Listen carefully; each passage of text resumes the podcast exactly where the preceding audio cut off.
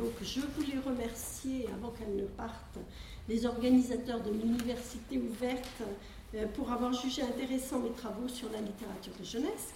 Et je vais dire deux mots de mes recherches qui portent sur la littérature contemporaine de langue romane et sur l'étude de la permanence d'éléments mythiques clairement identifiables en son sein. Cela m'a amené logiquement à la sociopoétique des mythes, c'est-à-dire à considérer la façon dont ils sont utilisés par les auteurs pour décrire et réécrire l'univers dans lequel se déroule notre vie. Et je considère personnellement qu'il n'y a pas de réelle étanchéité entre la littérature pour adultes et celle qui est destinée à la jeunesse, où l'on trouve des monstres, des labyrinthes, des sirènes et d'autres créations mythiques ou légendaires. D'où mon intérêt pour la littérature de jeunesse et ce qu'elle révèle de notre société. En effet, euh, j'estime qu'elle sert à la fois de révélateur et de caisse de résonance à cette dernière, à notre société. La plupart des auteurs euh, cherchent à faire passer leurs idées, leur vision de la vie et du monde, ou même un véritable enseignement. Autrefois, on parlait de morale, maintenant on n'ose plus. Et la forme courte qui est adoptée de façon usuelle pour le conte oblige à condenser le discours au maximum, ce qui le rend parfois très schématique, mais très intéressant. Son avantage, l'avantage du conte, c'est qu'il offre un récit construit et efficace, et que depuis des siècles, il a nourri la construction d'un imaginaire collectif que nul ne remet en cause. Les réécritures de contes fonctionnent comme des broderies élaborées à partir d'un canevas bien dessiné qui permet souvent des créations originales et parfois très innovantes. Alors là, je vais, euh, ma première partie sera un peu euh, théorique, mais euh, plus ça va aller, plus je vais prendre des exemples et, la dernière partie sera, enfin, je vous présenterai une série d'illustrations. Donc j'ai choisi d'envisager à partir des réécritures, des réécritures de contes, la façon dont les auteurs présentent les liens intergénérationnels et car les contes les plus connus mettent en, général, en scène des groupes familiaux qui correspondent à un schéma social bien établi, même lorsque c'est pour en montrer les failles et les fissures. En cela, ils rejoignent bien le point de vue exprimé par Irène Terry lorsqu'elle considère que la famille n'est pas un groupe social comme les autres, puisqu'elle n'existe qu'instituée dans un système de parenté qui suppose au minimum trois générations.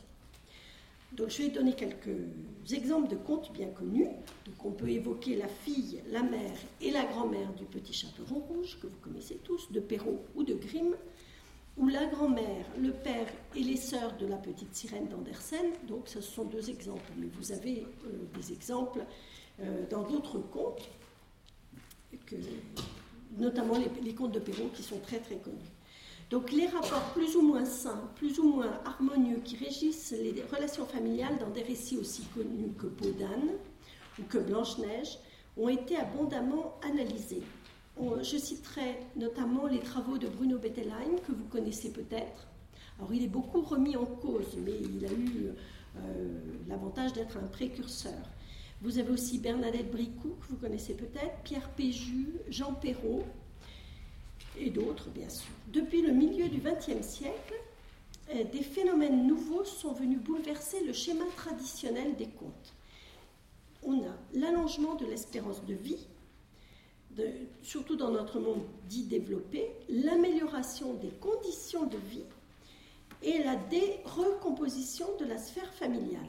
Donc sous l'influence de ces phénomènes, les rapports entre les générations semblent s'être singulièrement complexifiés aussi bien les relations horizontales, qui sont remises en question par les divorces, remariages, adoptions, que les relations verticales, puisque là où la norme était la cohabitation de trois générations, on en a aujourd'hui facilement quatre, sans cesser pour autant de courir après le mythe de l'éternelle jeunesse.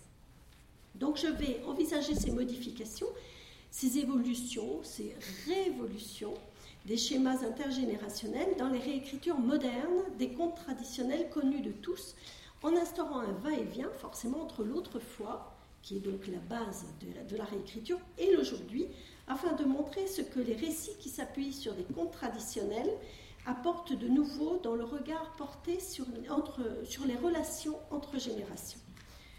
Donc je me suis d'abord appuyée sur certains articles de chercheurs que j'ai réunis sur le thème précis du conte et de l'intergénération dans un ouvrage collectif qui s'appelle D'un conte à l'autre, d'une génération à l'autre, et qui a été publié aux presses universitaires Blaise Pascal en 2008. Et puis, euh, comme je vous l'ai annoncé, je vais prendre appui sur quelques réécritures précises de contes connus pour développer et illustrer mon propos. Alors, ma première partie euh, traite des contes comme caisse de résonance de situations sociales ou familiales. On peut dire que les contes traditionnels fonctionnent depuis toujours comme caisse de résonance euh, de situations plus ou moins problématiques. Podane évoque l'attirance malsaine du veuf attiré par sa fille, qui, devenue pubère, ressemble trop à la femme aimée disparue euh, prématurément. Donc c'est déjà, c'est pas traiter l'inceste, mais le problème de l'inceste. Blanche-Neige met en scène la jalousie de l'épouse vieillissante face à la, face à la splendeur d'une belle fille qu'elle aurait préféré voir rester enfant et qui, par sa seule présence, lui tend le miroir de sa prochaine décrépitude. Le petit poussé présente une famille pauvre, misérable même, submergée par sa trop nombreuse progéniture et où les parents choisissent d'abandonner leurs enfants pour pouvoir survivre. Dans ces trois cas, la réprobation vise les adultes, bien entendu, et l'auditeur ou le lecteur se range d'emblée du côté des enfants maltraités. Mais il n'en reste pas moins vrai que ces contes mettent en scène des situations inspirées de la vie quotidienne. En effet, la mortalité très élevée des femmes en couche expliquait la disparition de la mère et la présence récurrente de la marâtre dans bien des contes. Le récit fonctionne alors comme si l'enfant avait en fait trois parents. Un père qui est souvent en retrait ou absent ou occupé à l'extérieur par son travail ou par les affaires du royaume si c'est un roi. Une mère morte et qui est idéalisée, forcément douce et parfaite et enfin une marâtre, forcément méchante et bien présente. Alors, dans son article sur les trois parents de l'enfant, donc c'est le titre, hein, les trois parents de l'enfant, père, mère, marâtre de la tradition, mère, père et beau-père de la modernité, Renaud Etier s'étonne que les conséquences de la guerre de 14, avec la disparition d'une très grande partie de la population masculine en âge de former ou de soutenir une famille, n'aient pas fait émerger plus tôt la figure du beau-père, qu'il considère comme une figure très moderne. Mais il oublie qu'à l'époque, il n'y avait pas plus de beau-père potentiel que de père, puisque c'était justement les hommes qui manquaient.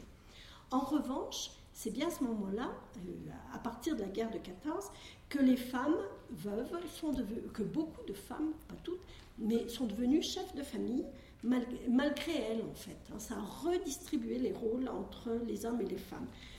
Ce phénomène, joint à la baisse de la mortalité infantile et de la mortalité féminine en couche, explique déjà le mouvement progressif de transformation sociale qui a vu peu à peu la femme prendre le pas sur l'homme, la mère sur le père, le petit chaperon rouge sur le loup, on va le voir, et on y reviendra plus tard. Toujours d'après Renaud Etier, euh, c'est une citation, la fragilité de la position paternelle va être prolongée après la Seconde Guerre mondiale par des phénomènes de recomposition familiale qui vont davantage procéder d'un choix par la liberté du divorce que d'une fatalité par la mort d'un des parents.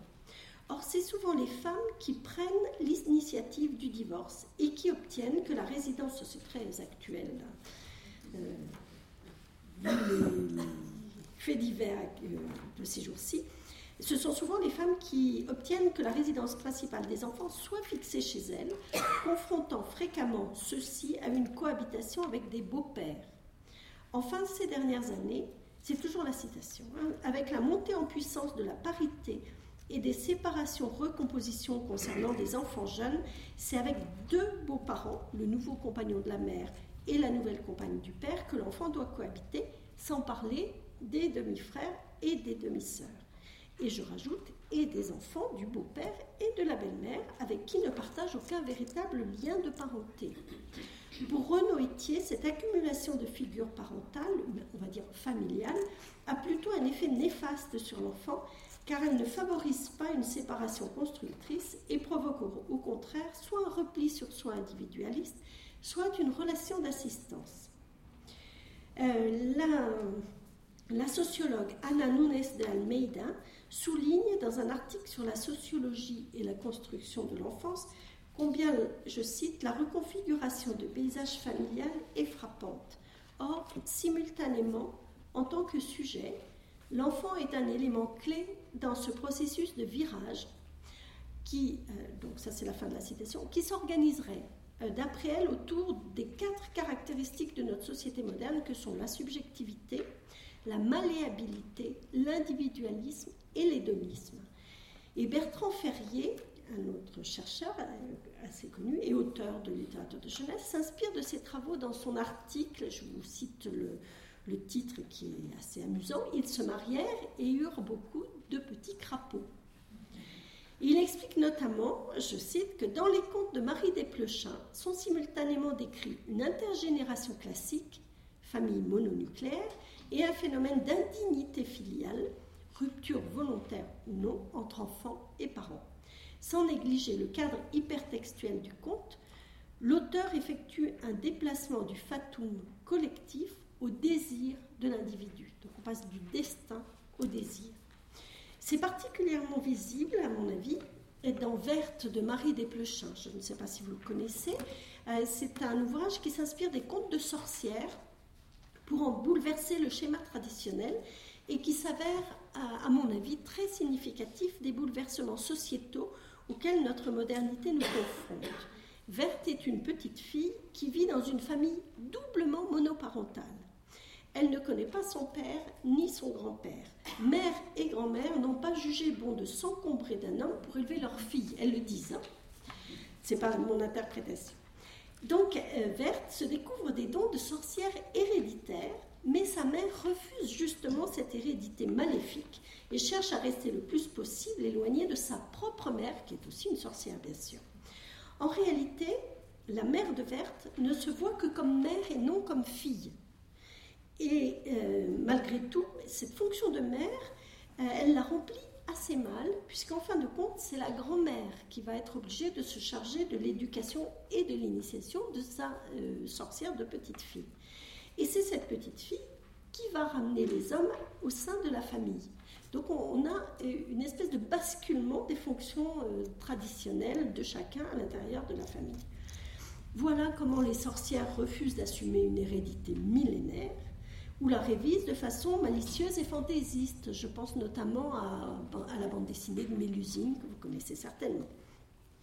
Voilà que les princesses deviennent d'horribles petites filles mal élevées qui font tourner en bourrique des adultes faibles et impuissants. Euh, je citerai Le petit chaperon vert de Grégoire Solotareff. Ou alors elles sont tellement laides qu'elles peuvent se permettre d'épouser leur kidnappeur, qui est vil et cruel, comme dans La pauvre princesse, l'homme cruel et le tamanoir de Christian Auster. Le petit chaperon rouge peut aussi se transformer en terreur pour tout son entourage. Euh, je fais référence à Mademoiselle Sauf qui peut de Philippe Corentin, c'est vraiment une terreur. Et le prince charmant peut aussi refuser de se marier, d'avoir beaucoup d'enfants. Là, je cite un, prince pas du tout charmant de Christophe Mironcourt. vous voyez, on a quand même tout un bouleversement euh, du, schéma traditionnel des contes.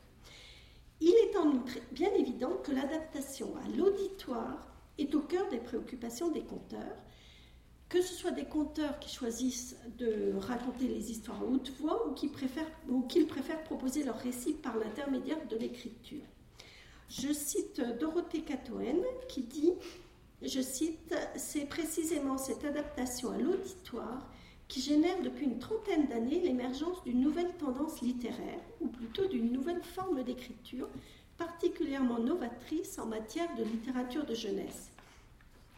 Ainsi, des auteurs reprennent les contes traditionnels pour les détourner, les bouleverser et bien sûr, alors les détourner, les bouleverser, c'est ce dont je viens de vous parler, et bien souvent les actualiser, les ancrant dans une société en mouvance perpétuelle sur le plan économique, politique, mais aussi moral et culturel. Dans cette optique, les liens intergénérationnels font l'objet d'un bouleversement et se trouvent considérablement transformés, autant au niveau de la construction des personnages qu'au niveau de la, de la narration. Pourtant, au milieu de ces modifications relatives à l'acte d'écriture, il demeure un élément constant Les contes s'adressent toujours à un public intergénérationnel et sur ce point, les réécritures ne dérogent pas à la règle. ça, c'est la fin de la citation. Je vais vous donner un, ou deux exemples. Euh, est-ce qu'on voit bien là? Je pense qu'il y a trop de lumière, non? On voit bien? Non, pas trop. Pas trop? On pourrait éteindre une partie des, lumières? Non, c'est pas possible. malheureusement, non, ça n'est pas possible. C'est dommage. Euh, c'est dommage. Alors donc là, c'est un livre de... Pardon. C'est très caractéristique d'un auteur qui s'appelle Geoffroy de Pénard, P-E-2-N-A-R-T. Et donc c'est un petit livre qui s'appelle Le loup est revenu. Donc le lapin se réveille un jour, il lit dans son journal que le loup est revenu. Donc catastrophe, on sonne à la porte, il se dit oulala, c'est le loup. Non, ce sont les trois petits cochons. On à la porte, c'est la chèvre, les chevaux, etc. Et là, je vais vous présenter les deux dernières pages. Alors vous avez euh, donc finalement, quand tout le monde est réuni, le loup arrive et et tout le monde se jette sur lui. À peine le loup a-t-il fait un pas que lapin, cochon, chevreau, etc. se jettent sur lui. Le loup est à terre. Vous le voyez, le loup à terre? Et Monsieur Lapin prend la parole. Loup, nous n'avons plus peur de toi. Mets-toi bien ça dans la tête. Puis il ajoute Mais si tu promets d'être gentil, de nous raconter des histoires de loups qui font peur, alors nous t'inviterons à dîner avec nous. Et après, on a le dîner. Et tout le monde est autour de la table. Donc c'est pour euh, signaler qu'on ne peut lire euh, les livres de Geoffroy de Pénard que si on connaît les histoires avant. C'est-à-dire que si la personne qui achète le livre vous a déjà, qui sont souvent les parents, les, professeurs des écoles, les bibliothécaires, que si on vous a déjà raconté les, les, contes. Et alors si vous regardez bien, vous voyez le loup. Après, vous avez 7, 2, 3, 4, 5, 6, 1 et la chèvre. Donc la chèvre et les 7 petits chevaux. D'accord, vous les voyez?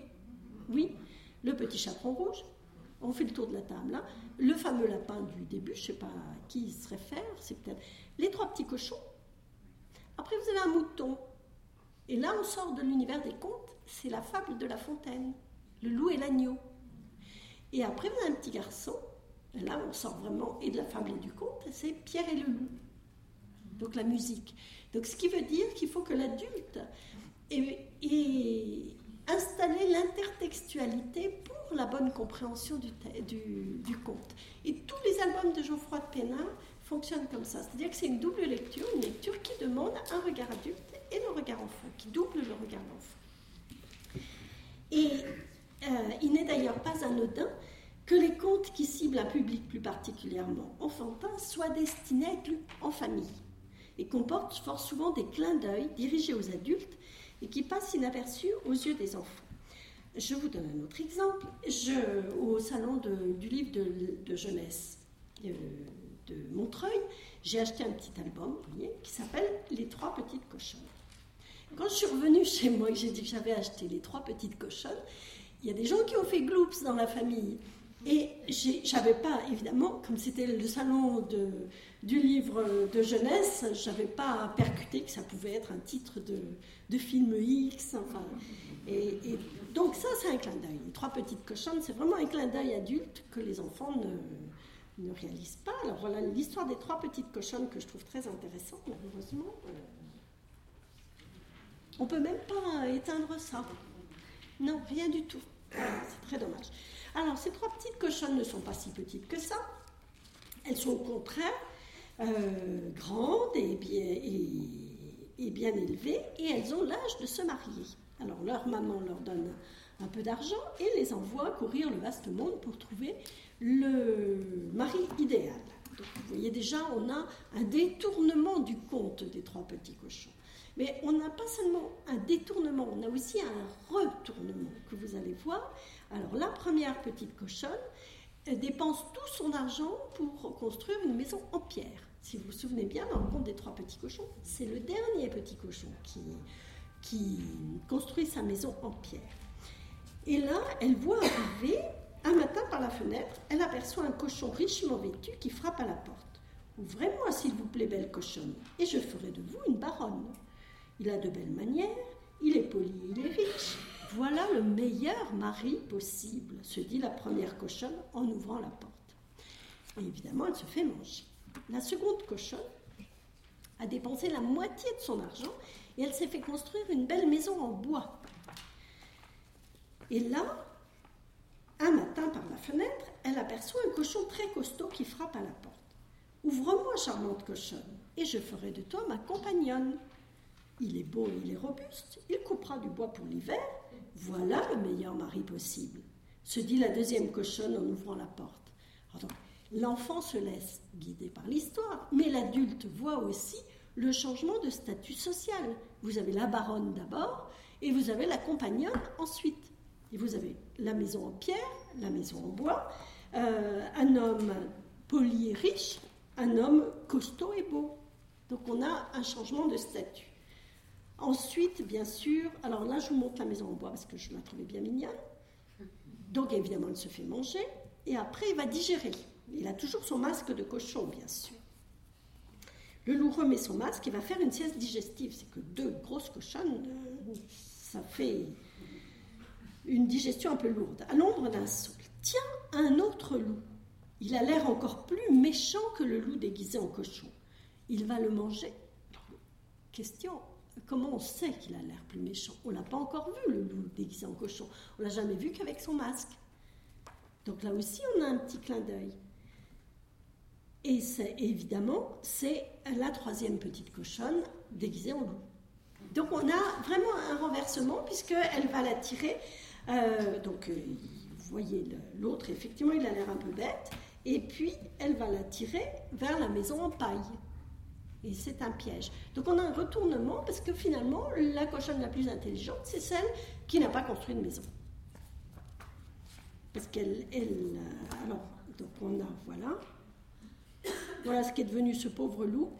Et la fin, après le triomphe de la capture du loup, alors la, file des prétendants va sur les deux pages, après le triomphe de la capture du loup, les prétendants au mariage furent nombreux, mais on ne sait toujours pas si la troisième cochonne trouva le meilleur mari possible. Vous voyez, je ne sais pas si vous voyez, il y a une belle file de prétendants. Euh, donc remise en, cause du conte et du mariage, ils eurent beaucoup d'enfants, enfin, le prince charmant, on a un retournement total du prince charmant. Au début, il est beau, il est poli, et puis finalement, c'est un gros vilain méchant. Euh, donc, euh, l'idée est, bien que les parents, que ce sont les parents qui achètent les ouvrages à leurs enfants, qui achètent les livres à leurs enfants, et que les, les, contes se trouvent ainsi au cœur des relations intergénérationnelles à tous les niveaux, non seulement dans l'histoire, mais aussi au niveau du lecteur, puisqu'on a plusieurs générations de lecteurs. Après ces considérations plutôt générales, euh, je vais parler de deux contes très connus et sujets à de nombreuses réécritures. Alors, j'irai peut-être un peu plus vite pour le premier. Euh, il s'agit de la petite sirène. Et par contre, je m'apesantirai sur le petit chaperon rouge parce qu'il y a vraiment beaucoup de réécritures très intéressantes. Euh, alors, ma seconde partie va parler de la petite sirène et de l'effacement progressif des figures masculines et la valorisation des figures féminines. Alors, je ne vais pas vous résumer l'histoire de la petite sirène, vous la connaissez, même si vous connaissez certainement plus la version de Walt Disney que celle d'Andersen. Et le fait que celle d'Andersen est souvent tronquée. Euh, beaucoup de versions actuelles d'Andersen, pourtant, hein, ont tendance à faire l'impasse sur le désir d'immortalité et sur le mystère des amours, des humaines qui sont issus de Londine de la Motte Fouquet qui a euh, inspiré Andersen. Alors là, je fais un petit schéma sur les rapports générationnels.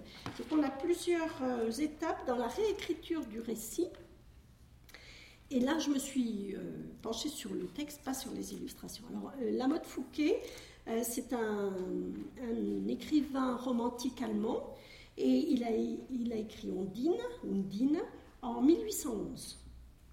Et, euh, Andersen s'en est inspiré pour euh, le conte La Petite Sirène. Alors Ondine est relativement méconnue, par contre La Petite Sirène est, connue par tout le monde et il l'a écrite en 1835, donc une vingtaine d'années après. Et son originalité, donc celle d'Andersen, c'est d'avoir transporté une partie de l'action au fond de la mer. Les créatures des eaux prennent donc euh, corps dans leur multitude et la petite sirène s'inscrit au sein d'une véritable famille. Alors, chez la Motte Fouquet, Ondine, vous arrivez à lire? Oui.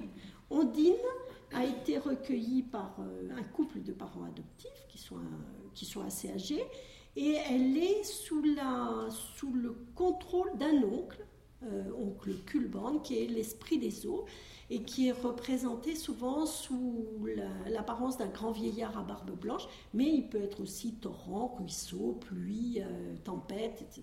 C'est vraiment un génie des eaux. Et donc, elle dépend de, ces deux-là.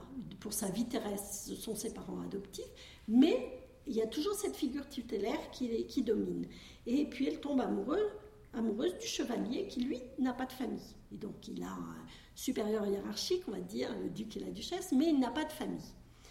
Donc voilà, vous avez un schéma, euh, schéma générationnel extrêmement euh, réduit. Et par contre, Andersen, euh, en faisant plonger sa petite sirène au fond de l'eau, l'a dotée de toute une famille, et même de deux générations. le père ne se contente plus d'être un puissant prince comme dans Ondine, il s'agit du roi de la mer, euh, du roi de la mer en personne. Il est veuf et on ne peut pas dire qu'il s'occupe vraiment de ses filles. Euh, la mère, elle, elle est morte. Donc vous avez la génération des parents qui est, euh, comment je peux dire, pas vraiment absente puisque le père existe, mais peu efficace, on va dire. Elle n'est pas vraiment partie prenante dans l'histoire. Et l'éducation des six sœurs est à la charge de leur grand-mère. Donc vous avez un saut intergénérationnel, la grand-mère et les, sœurs, 1, 2, 3, 4, 5, et la petite euh, sirène étant la sixième. Il il manque donc là une figure vraiment maternelle auprès de l'héroïne, comme dans bien d'autres contes. Il n'y a pas de marâtre, et la grand-mère a un rôle capital dans le déroulement du récit, puisque c'est elle qui fait naître le rêve d'un ailleurs fabuleux chez sa dernière petite fille. C'est une conteuse, la grand-mère. Hein. Et puis, à leur tour, les sœurs sont aussi des conteuses. Et donc, c'est aussi la grand-mère qui lui révèle l'immortalité de l'âme humaine. Mais elle ne peut qu'assister impuissante à la dérive de la petite sirène. Elle ne peut pas intervenir sur le cours du destin, qui, lui, jouit en revanche d'un puissant adjuvant la personne de la sorcière. Vous vous souvenez de la sorcière, la pieuvre, euh, euh, qui est une figure féminine maléfique et qui, qui forme le contrepoint. C'est-à-dire qu'Andersen a féminisé la figure tutélaire de l'oncle Kulborn d'Ondine en lui donnant deux versants, un versant positif et un versant négatif pour coller plus précisément au schéma du conte traditionnel. Le résultat, c'est que la petite sirène vit au départ dans un univers exclusivement féminin. Parce que je vous ai dit que le père était relativement... Il existe, mais il est peu présent. Donc elle a cinq sœurs, une grand-mère, et après, quand elle veut euh, prendre une décision vitale, elle va voir la sorcière. Donc c'est vraiment... On est passé d'un univers pratiquement plutôt masculin à un univers plutôt féminin. Euh, dans les parents adoptifs d'Ondine, il y avait un père et une mère. L'oncle Kulborn est un homme. Et de l'autre côté, il va y avoir aussi un couple, euh, le couple régnant qui va être homme et femme. Donc vous avez une espèce de parité, on va dire, même un avantage au, euh, à, l'élément masculin, alors que chez Andersen, c'est déjà le féminin qui, qui prend de l'importance.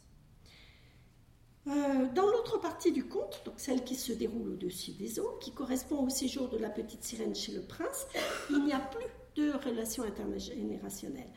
La famille de la petite sirène reste séparée, elle ne peut plus agir, et les parents du prince ne se montrent jamais.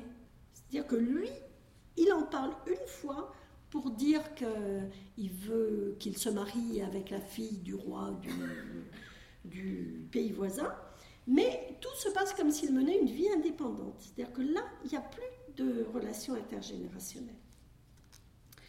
Je vais peut-être. Ah oui, je voulais dire aussi que euh, un prince ne peut épouser, comme dans tous les contes, un prince doit forcément épouser une princesse. Euh, je suppose que vous vous souvenez de la princesse au petit pois. Ça vous dit quelque chose.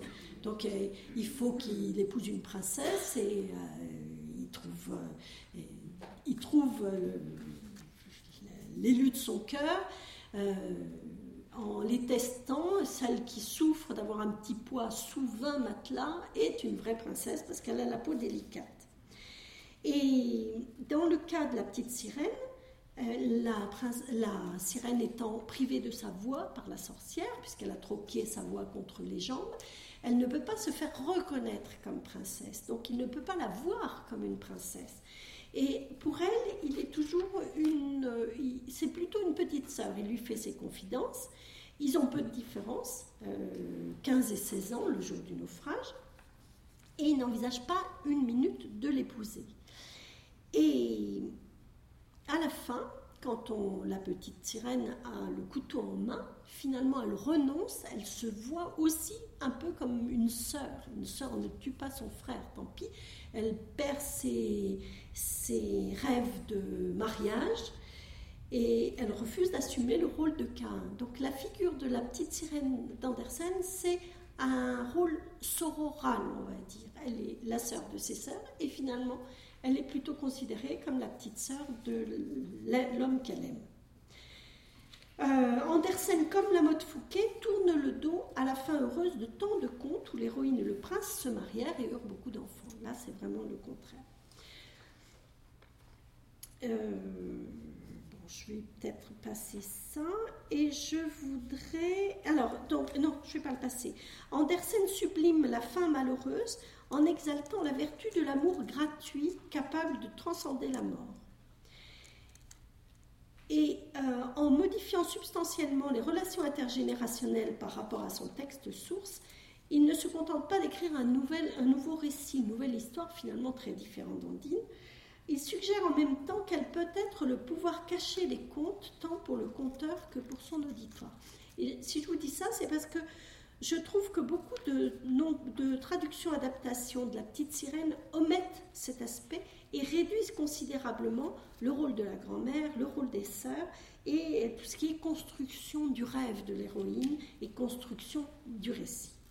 Alors maintenant, je voulais en venir à une réécriture, j'en ai d'autres, mais je vous en ferai grâce. Je voulais parler de la, la pièce de Catherine Anne qui s'appelle Une petite sirène, pardon, je me suis trompée dans le titre, une petite sirène, et elle revisite le, conte d'Andersen de façon originale, notamment dans le choix des personnages qu'elle fait parler, car elle modifie leur rôle.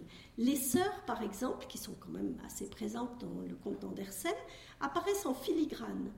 On entend un petit peu leur voix, mais pas beaucoup. C'est une pièce de théâtre. Hein. Elles existent, mais en fait, l'unique conteuse, c'est vraiment la grand-mère. Euh, de même, c'est la grand-mère qui, à la fin, donne le couteau, alors que dans le conte d'Andersen, ce sont les sœurs qui donnent le couteau. Euh, le roi des mers, a, euh, on a vu que le père dans La Petite Sirène avait relativement peu d'importance. Par contre, dans la pièce de Catherine, Catherine Anne, il a un rôle primordial. C'est lui qui provoque la tempête pour empêcher la petite sirène de monter à la surface le jour de ses 15 ans. Et donc, il provoque le naufrage du prince que la petite sirène va, sauver. C'est lui hein, l'instrument du destin, alors que chez Andersen, pas du tout. Et finalement, c'est lui qui accorde à la sorcière le baiser qu'elle réclamait en contrepartie de la vie de la petite sirène. Et finalement, euh, la grand-mère est un peu la confidente du père qui lui révèle que la mère n'est pas morte mais qu'elle a disparu. Et il s'avère à la fin que la mère, c'est la sorcière. C'est pour ça que je vous ai mis le père et la sorcière au même niveau. Donc vous voyez, il y a quand même un bouleversement de la famille, une réécriture euh, du, du conte d'Andersen en bouleversant les relations intergénérationnelles. Et si on passe de l'autre côté, donc côté terre, le prince a des parents, et on voit les parents dans la pièce de théâtre. Ils ont, ils sont, euh, ils sont visibles en chair en os. C'est pas seulement des gens dont on parle. Alors le père est un homme un peu falot, sans épaisseur. Son fils dit de lui, père ne sait pas résister à maman.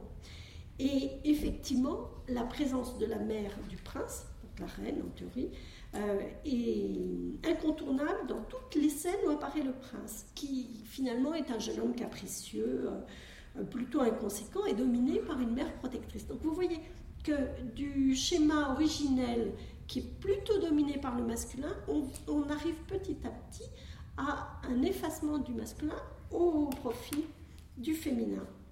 C'est la mère du prince, elle, elle a tout compris. Elle a un vrai tempérament et elle exprime de véritables sentiments, méfiance, mépris, irritation, jalousie, tendresse. Elle a compris l'attachement, enfin même l'amour de la sirène pour le prince. Elle a compris que c'était une sirène, créature dangereuse, et c'est la seule qui a vraiment, sur la terre ferme, c'est la seule qui a une un véritable euh, tempérament, une véritable personnalité, alors que ni le père ni le prince n'ont de véritable épaisseur. Donc l'auteur rééquilibre les rapports intergénérationnels en donnant sur Terre le même poids qu'il pouvait avoir au fond des mers, mais ce rééquilibrage se fait au profit des femmes. La puissance est maintenant à chercher du côté des femmes la sorcière du fond des mers et la reine-mère, la sorcière qui est aussi la mère.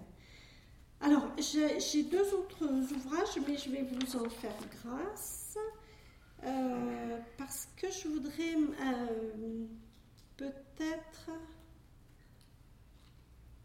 Je ne sais pas quelle heure il est. Est-ce qu'on a beaucoup de temps? Non, oui. Donc, je vais passer à la troisième, euh, à la troisième partie qui est la dévalorisation des liens intergénérationnels. Et pour ça, j'ai pris les réécritures du Petit Chaperon Rouge. Alors, ça a beaucoup d'avantages. D'abord, le Petit Chaperon Rouge, tout le monde le connaît. Il y a un schéma qui est euh, relativement linéaire et qui, est très, n'a pas beaucoup de fantaisie. Et c'est certainement le conte qui a fait l'objet de, des plus nombreuses réécritures, tant pour adultes que pour enfants.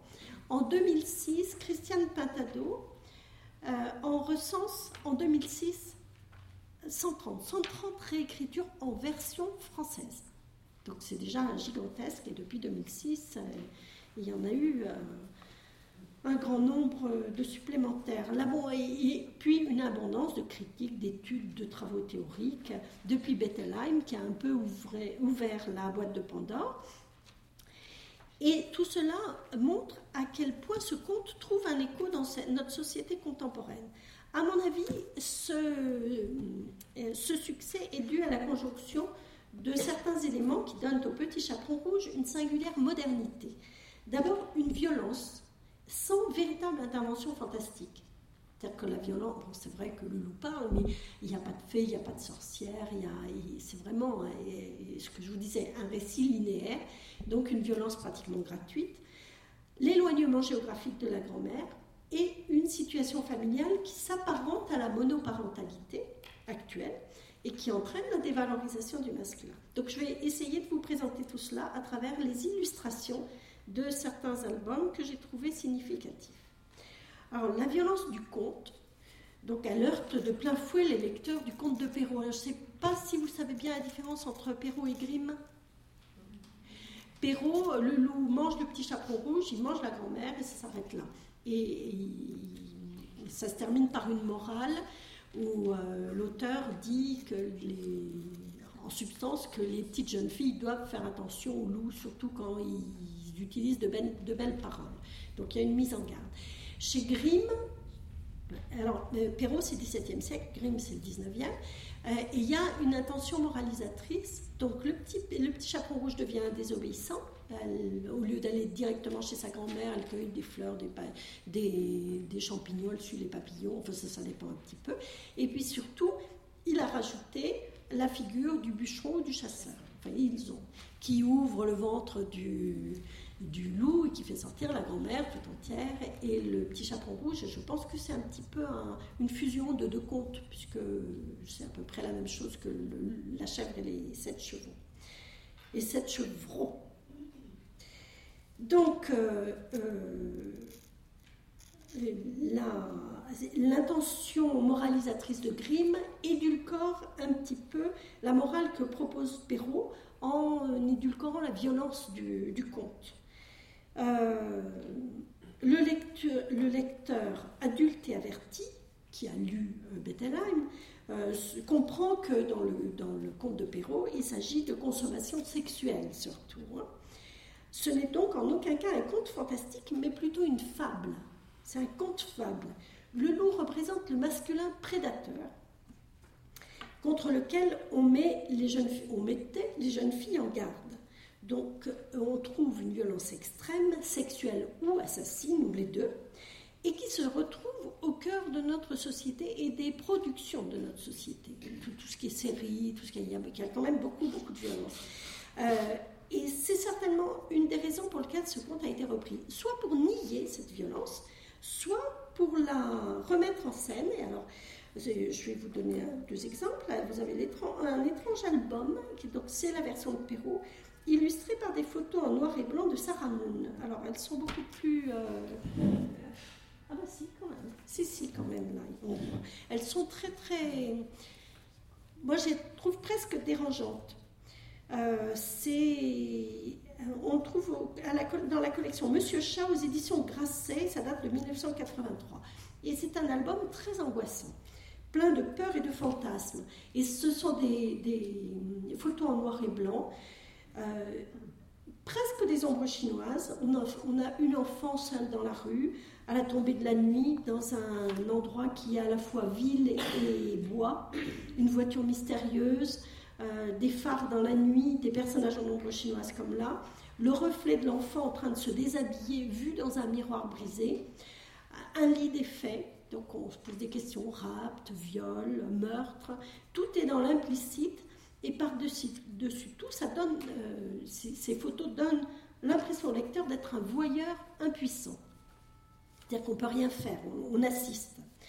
Euh, je voudrais citer euh, également Rouge, Rouge, Petit Chaperon Rouge d'Edouard van de Wendel et Isabelle van den Abel.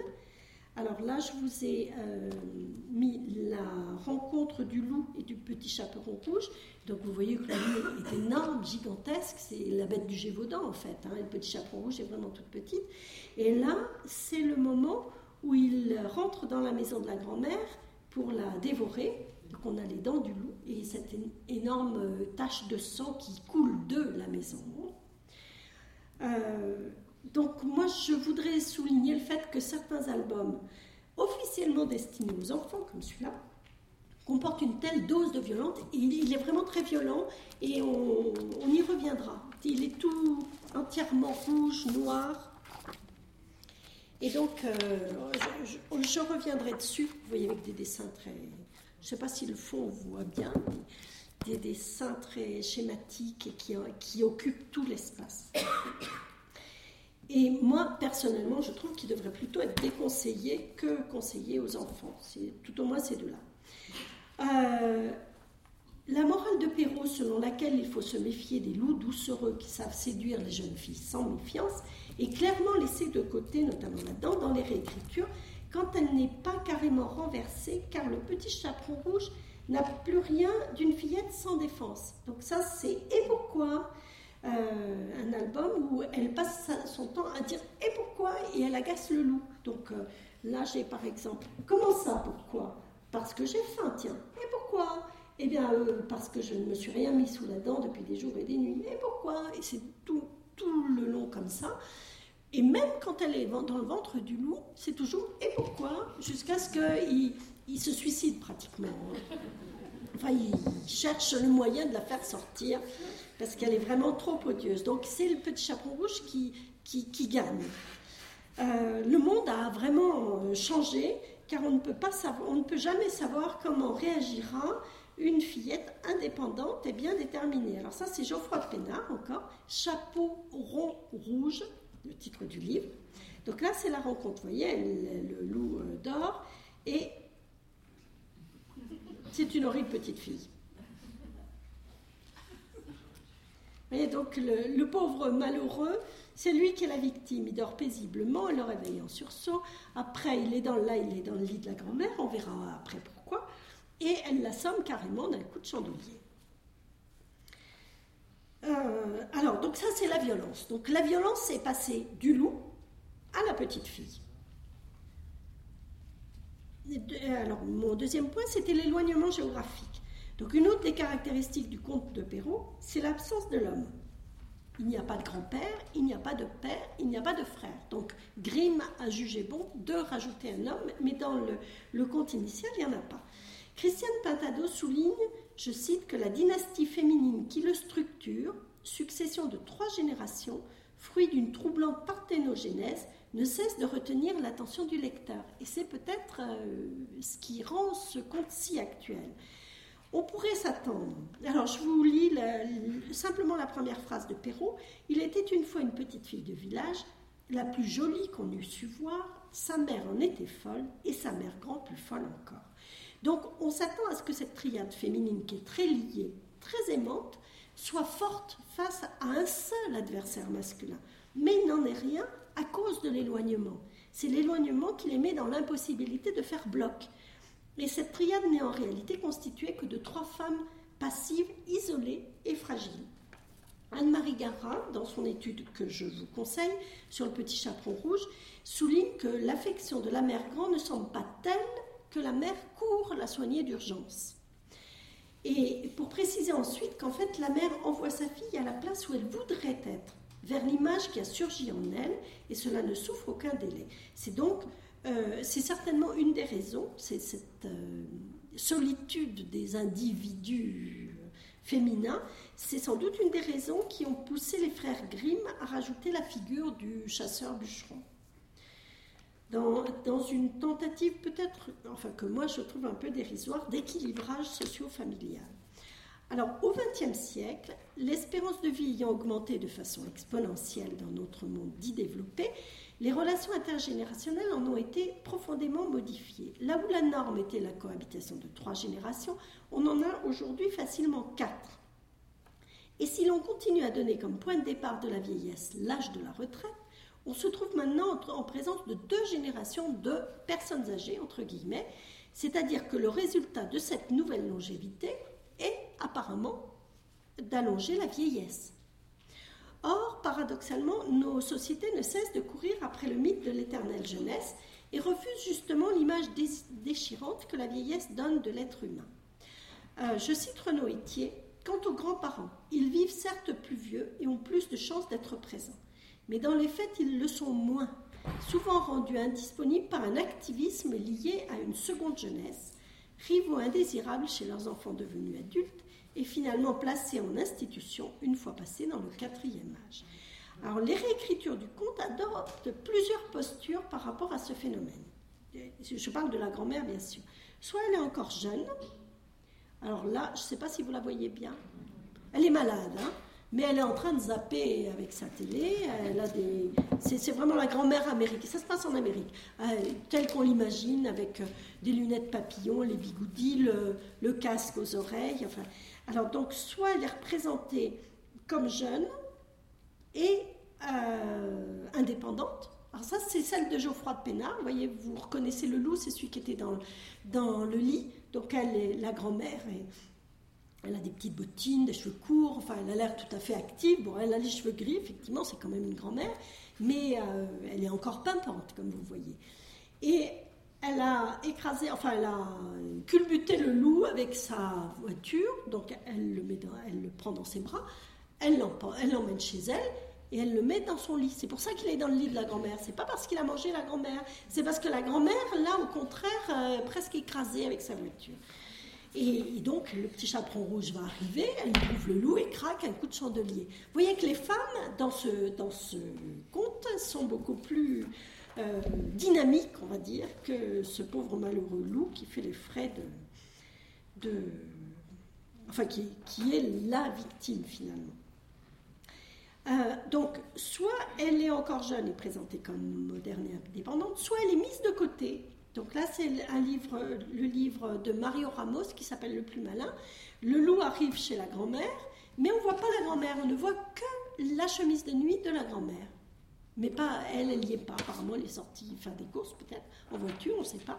Et donc le loup va quand même s'habiller en grand-mère.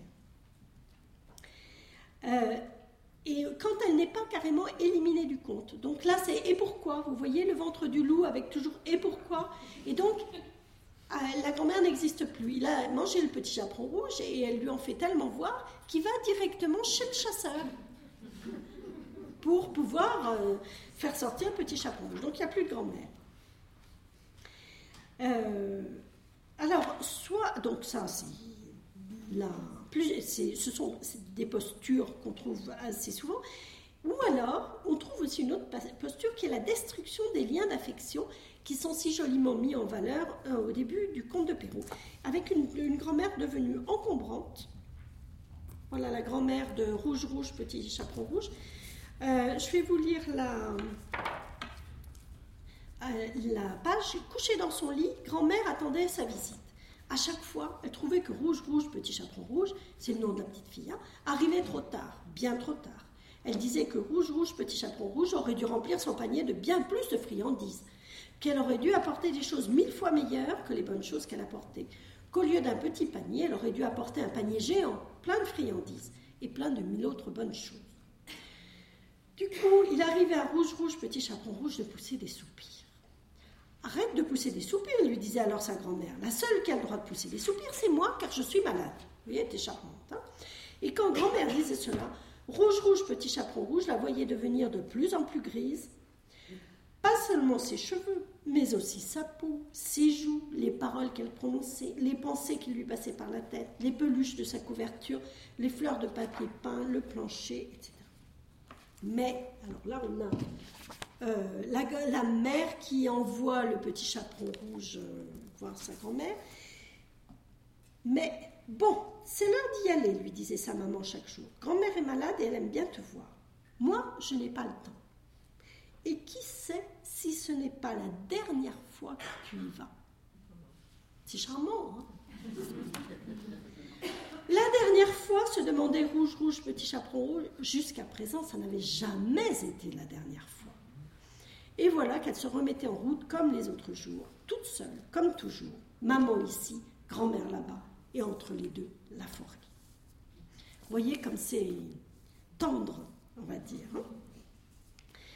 Donc, dans ce dernier cas, euh, les avatars modernes du petit chaperon rouge insistent bien sur l'éloignement. Vous voyez, maman ici, grand-mère là-bas, l'éloignement des générations, mais on a la dissolution des liens familiaux le manque d'amour, le poids des personnes âgées sur les générations suivantes.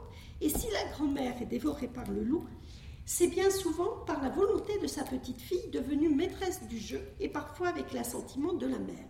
Alors là, on a, je reviens à la, à la rencontre avec le loup. Donc elle, elle rencontre le loup, elle lui, dit, elle lui dit qu'elle va voir sa grand-mère, il mange la grand-mère, vous vous souvenez de cette, et après, le petit chaperon rouge arrive chez la grand-mère. Donc là, on a la maison bien rouge, bien sanglante de la grand-mère. Elle frappe à la porte. Pas commode. On a l'œil du loup, je ne sais pas si vous le voyez là. Ah, Et là, non, pas de, ça c'est les cris quand il a dévoré la grand-mère. Donc pas de euh, brin, brin, mais et elle a une hache, on ne le voit pas à la fin, elle a une hache à la main, ces petits chaperons rouges, qui tue le loup. Donc elle a envoyé le loup manger la grand-mère qui l'embarrassait, et elle tue le loup. Et la dernière image, il est, il est horrible ce loup. La dernière image, c'est le loup devenu tapis dans la chambre rouge de Rouge Rouge, petit chaperon rouge voyez les, petites filles actuelles, à quoi ça ressemble. Hein.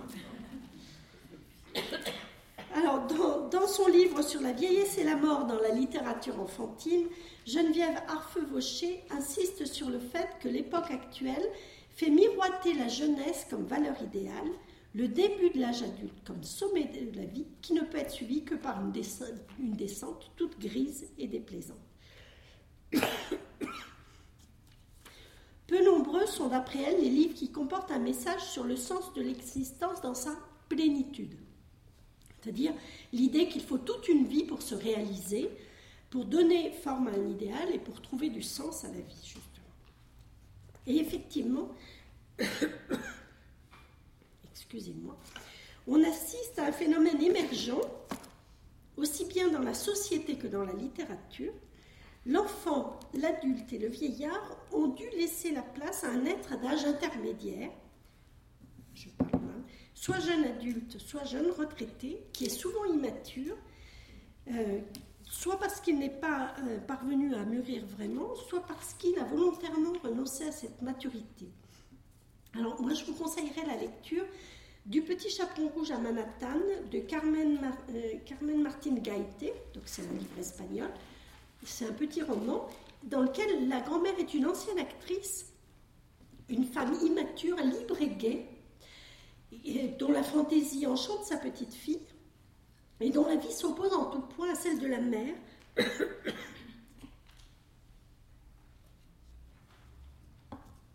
qui est conventionnelle et bourgeoise. Et la grand-mère finira par épouser M. Wolf, bien sûr. La modernité de la grand-mère, donc euh, cette seconde jeunesse, se voit aussi dans le fait qu'elle n'est pas systématiquement euh, malade, mais au contraire très dynamique. Donc ça, on l'a déjà vu. Le lien affectif, ici, est toujours présent, mais un peu inversé. Chez Pénard, c'est la petite fille qui adore la grand-mère, alors que chez Perron, c'est la grand-mère qui adore la petite fille. Le troisième élément, qui se trouve en résonance avec notre société contemporaine, c'est la relation privilégiée qui est établie entre trois femmes sans homme. En effet, ni le père ni le grand-père ne sont présents, ce qui correspond bien aux, multiples cas de monoparentalité qui fondent le quotidien des enfants actuels et qui suffirait sans doute à expliquer l'abondance des réécritures de ce conte. D'ailleurs, Christiane Pintado explique que lorsque le conte est transposé dans l'univers contemporain, il est marqué par une réévaluation du féminin. ça, c'est un, c'est le petit chaperon rouge, une réécriture du petit chaperon rouge par Claverie. Et le bois est remplacé par une immense casse automobile qui appartient à M. Wolf. Euh, et là, vous avez un camion à pizza qui est occupé par Mama Gina qu'on va voir tout à l'heure. Euh, on remarquera que dans les albums présentés ici, la famille se réduit aux seuls éléments féminins et que l'ajout du chasseur-bûcheron-sauveteur des frères Grimm, ersatz de la figure paternelle ou grand-paternelle, est rarement repris ou de façon détournée. Donc on l'a déjà vu là. Hein. Euh, c'est le, petit chaperon rouge qui manie la hache. Ici, c'est la mère, Mama Gina, qui va manier la hache pour euh, menacer le loup et qui recrache le petit chaperon rouge. Et ici, on a le, chasseur, c'est Mario Ramos. Donc vous voyez, le loup a revêtu la chemise de nuit et le bonnet de nuit de la grand-mère. Et le chasseur est à quatre pattes, c'est-à-dire que les deux figures masculines du conte sont dévalorisées. Il y en a un qui est vêtu de façon ridicule, et d'ailleurs personne ne va le reconnaître. Il va rencontrer trois petits cochons, bonjour grand-mère, il va rencontrer euh, la chèvre et les biquets, bonjour grand-mère. On ne reconnaît pas le loup quand il est habillé en grand-mère.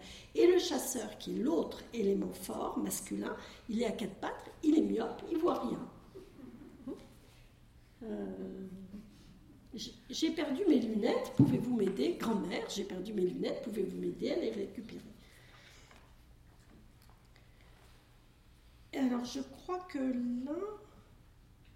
Alors, la figure, le personnage du loup, qui devrait être la figure inquiétante du, masculin, non, qui est la figure inquiétante du masculin prédateur chez Perrault, est très souvent réduit, nié dans sa virilité prédatrice. Ne fait plus peur à personne et en devient parfois même ridicule. Alors, vous voyez, là, c'est Pénard, il est, il est Geoffroy Pénard, c'est l'auteur, euh, il est soigné par la grand-mère, et voilà comment il finit sa vie. Au coin du feu, en train d'aider la grand-mère à, défaire ses écheveaux. Enfin, vraiment, c'est une, euh, une dame de compagnie. La dévalorisation du loup peut passer par son infantilisation, comme dans Chapeau rond rouge, donc voilà, pardon, qui est là. Euh, où il est présenté tout à fait au début comme un grand adolescent ridicule et soumis, ou alors sa féminisation et puis sa dévirilisation, comme dans Le plus malin de Mario Ramos, où tout le monde le prend pour la grand-mère. Et alors, euh, là, c'est le début. Vous voyez, rencontre le petit chaperon rouge. Il est, euh, il est donc, j'ose pas dire tout nu, il est habillé avec sa fourrure de loup, il est en loup et il a des grandes dents. Là, on le voit en ombre chinoise, il a toujours des grandes dents. C'est toujours le début. Hein. Là, il, va se, précipite chez la grand-mère. Donc, il a toujours ses grandes dents.